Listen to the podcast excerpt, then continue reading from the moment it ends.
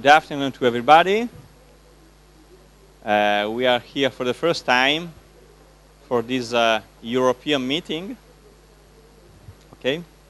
Uh, do you prefer me to speak in Italian or do you have to check? Ok.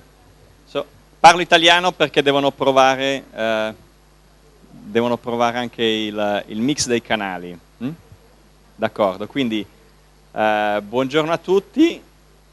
Cominciamo, cominciamo una sessione di lavoro eh, perché questo è un momento di lavoro, siamo qua in realtà in un bel posto, in un posto molto, molto accogliente, eh, qualcuno di voi ha già cominciato a mangiare in questo posto che ha una, una, qualità del cibo molto alta, poi vi racconterò anche due cose molto rapide su questo posto, ma la piacevolezza di questo posto si unisce anche alla, diciamo, all'intensità del lavoro che vorremmo condividere insieme. Questo momento di lavoro, molti di voi si conoscono già eh, per diversi motivi, molti di voi partecipano già a incontri internazionali dove eh, intorno al tema del cibo si articolano azioni comunicative anche di carattere anche più politico magari. Eh, abbiamo pensato come urgency per la prima volta di unire a livello europeo eh, quante più reti possibili tra le reti che si occupano eh, che lavorano, anzi che vivono il tema dell'agricoltura supportata dalle comunità. Mm? Abbiamo utilizzato nel titolo la, la, dizione inglese agricoltura supportata dalle comunità, anche se non è condivisa eh, da tutti, siamo qui veramente dal, dal, Portogallo alla Turchia, alla Georgia anzi, e eh, dal nord Europa, dall'Irlanda fino, eh, fino all'Italia e ci sono molti modi diversi di chiamare questa cosa che abbiamo sintetizzato col nome agricoltura supportata dalle comunità, ma in generale ehm, diciamo, condividiamo l'idea di organizzare, di vivere organizzando gruppi e reti di gruppi di consumatori e di produttori che insieme producano, distribuiscono e consumano cibo locale, cibo di qualità, cibo organico. Questa è la cosa che ci unisce dal punto di vista della vita quotidiana. Urgency, eh, molti di voi la conoscono già da diversi punti di vista, per alcuni di voi è la prima volta invece ehm, che partecipate ad un incontro organizzato da Urgency. Urgency è eh, formalmente un'associazione, in realtà una piccolissima associazione, ma diciamo che è costituita in Francia per motivi formali, ma opera a tutti gli effetti come un movimento sociale in tutte le parti del mondo e ci sono associati di urgency eh, dovunque nel mondo e eh, perché siamo qui adesso? Per due motivi fondamentali che mi piacerebbe richiamare e sono un motivo interno a urgency e un motivo esterno a urgency. Allora il motivo interno a urgency è un'evoluzione anche organizzativa di urgency stesso. Urgency eh, unisce reti molto molto diverse tra di loro, alcune sono molto organizzate, molto strutturate, eh, alcune hanno 50 anni di vita, hm?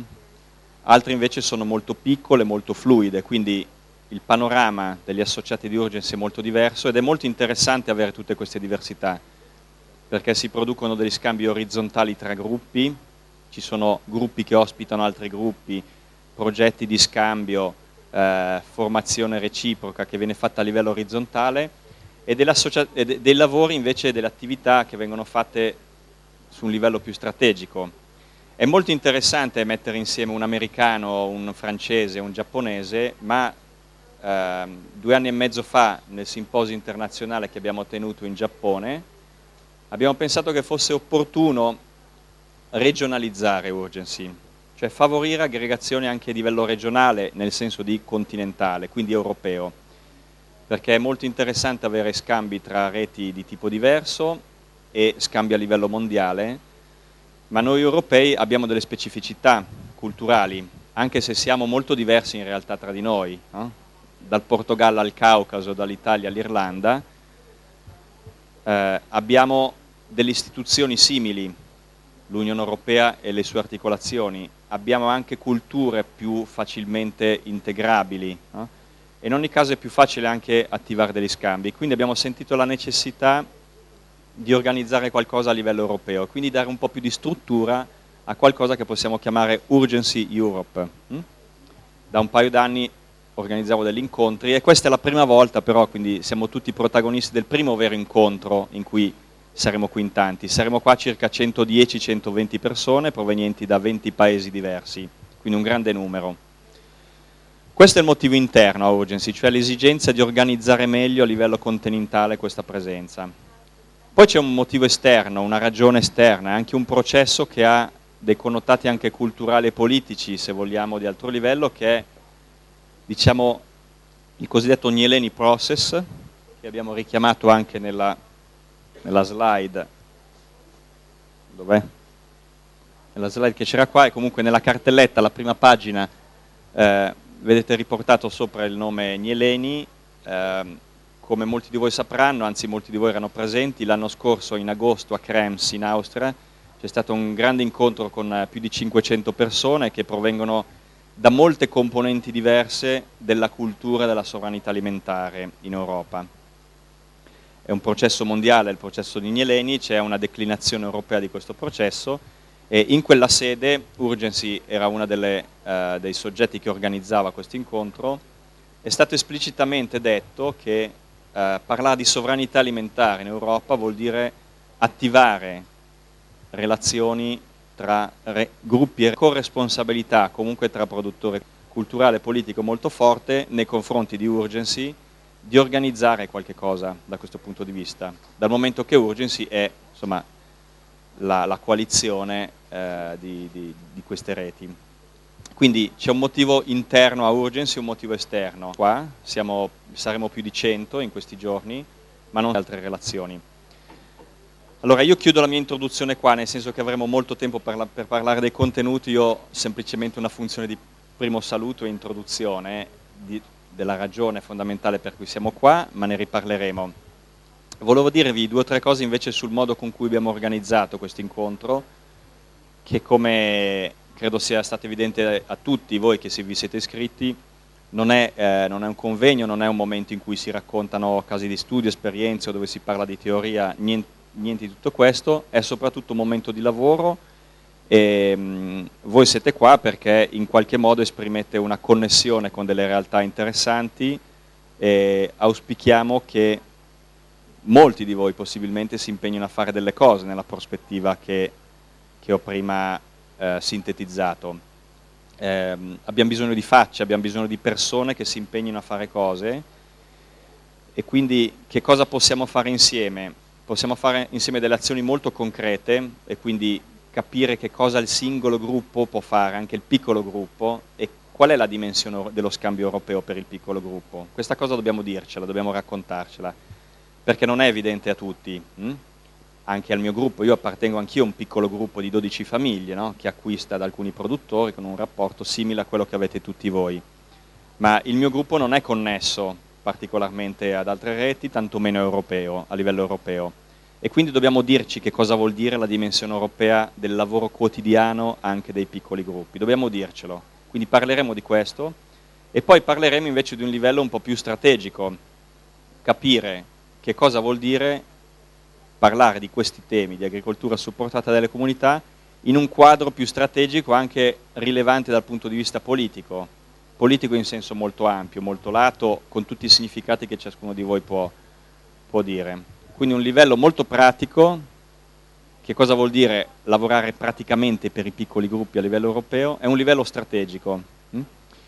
Quindi in questi due giorni e mezzo eh, lavoreremo soprattutto per gruppi di lavoro. Questa è, l'unica vera plenaria, mm? questo primo momento insieme, e poi ce ne sarà un'altra alla fine. Il resto del tempo è tutto dedicato proprio a sessioni molto di lavoro, di conoscenza reciproca, per uscire con un'agenda di lavoro, divisa per gli assi che voi avete già visto sul programma, e delle persone che ci mettono la faccia. Quindi agenda di lavoro e persone che ci mettono la faccia. That's all, questo è tutto. Eh, due cose rapide per finire, proprio un minuto sul posto in cui siamo. Siamo in un posto che per noi milanesi, io abito, sono di Milano, abito a Milano, è molto, molto, importante dal punto di vista simbolico, si chiama Cascina Cuccagna, Cuccagna è, un modo, è una parola eh, che adesso si usa poco in italiano, ma ha qualcosa a che fare con l'abbondanza, Cascina dell'abbondanza, e Cascina vuol dire fattoria, hm? è il nome delle fattorie dell'area di questa regione. Fattoria dell'Abbondanza. Era una vecchia fattoria del, eh, del 1700, quindi XVIII secolo, che era nella campagna milanese, come vedete è stata assorbita dalla città. È stata abbandonata per tanti anni e qualche anno fa un gruppo di associazioni si è dato da fare e ha attivato un, un processo di, di recupero e di restauro di questa cascina per restituirla all'uso collettivo, riportando nella città questo seme appunto dell'abbondanza dell'agricoltura hm? e quindi riportando in città il segno fisico, cioè una casa, un luogo dove stare e qui c'è un, un negozio di prodotti eh, biologici e tendenzialmente locali, c'è un, un, ristorante che lavora su prodotti biologici locali, eh, ci sono associazioni che lavorano su, su, questi temi e quindi è un luogo concreto di incontro delle persone del quartiere ma della città. Per questo motivo abbiamo scelto questo posto che ci crea qualche disagio perché quando saremo tutti non ci staremo tutti qua nella plenaria. E quindi due cose logistiche, nelle, le plenarie le faremo qui e in una stanza che c'è al piano di sopra, la scala è vicino all'entrata della cascina, ci divideremo in due, dall'altra parte c'è lo schermo, c'è una ripresa tv e quindi potremo vederci tutti, anche se con qualche difficoltà, e poi i lavori di gruppo li faremo divisi nelle diverse stanze di questo, eh, di questo posto. Mm, direi che io posso, posso, finire qua, entreremo un po' più nei contenuti eh, durante tutto il pomeriggio. Eh, come vedete il programma comincia con una sessione affidata a tre persone, ciascuna delle quali testimonia una connessione con un'altra realtà con cui Urgency collabora. Hm?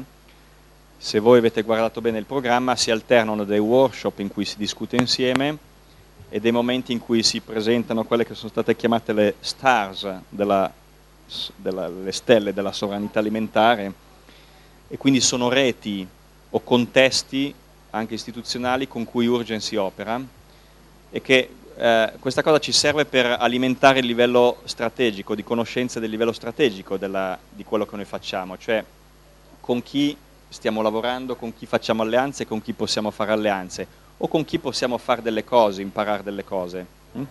Quindi subito dopo questo mio incontro incomincerà Genevieve, poi Judith e, se non sbaglio, Fergal, eh, no? ehm, a raccontarci appunto qualcosa di tre, delle, di quelle che abbiamo chiamato le, le stars, le stelle della sovranità alimentare. E poi eh, Fabian ci aiuterà in una prima sessione di ice breaking, di rottura del ghiaccio, per cominciare a capire chi siamo, quindi il, background comune, la base di lavoro comune. Hm? Quindi il pomeriggio è dedicato sostanzialmente a queste attività. Io chiudo qua e passo la parola a Genevieve. Direi senza grandi introduzioni, entriamo subito nella, nel clima di lavoro.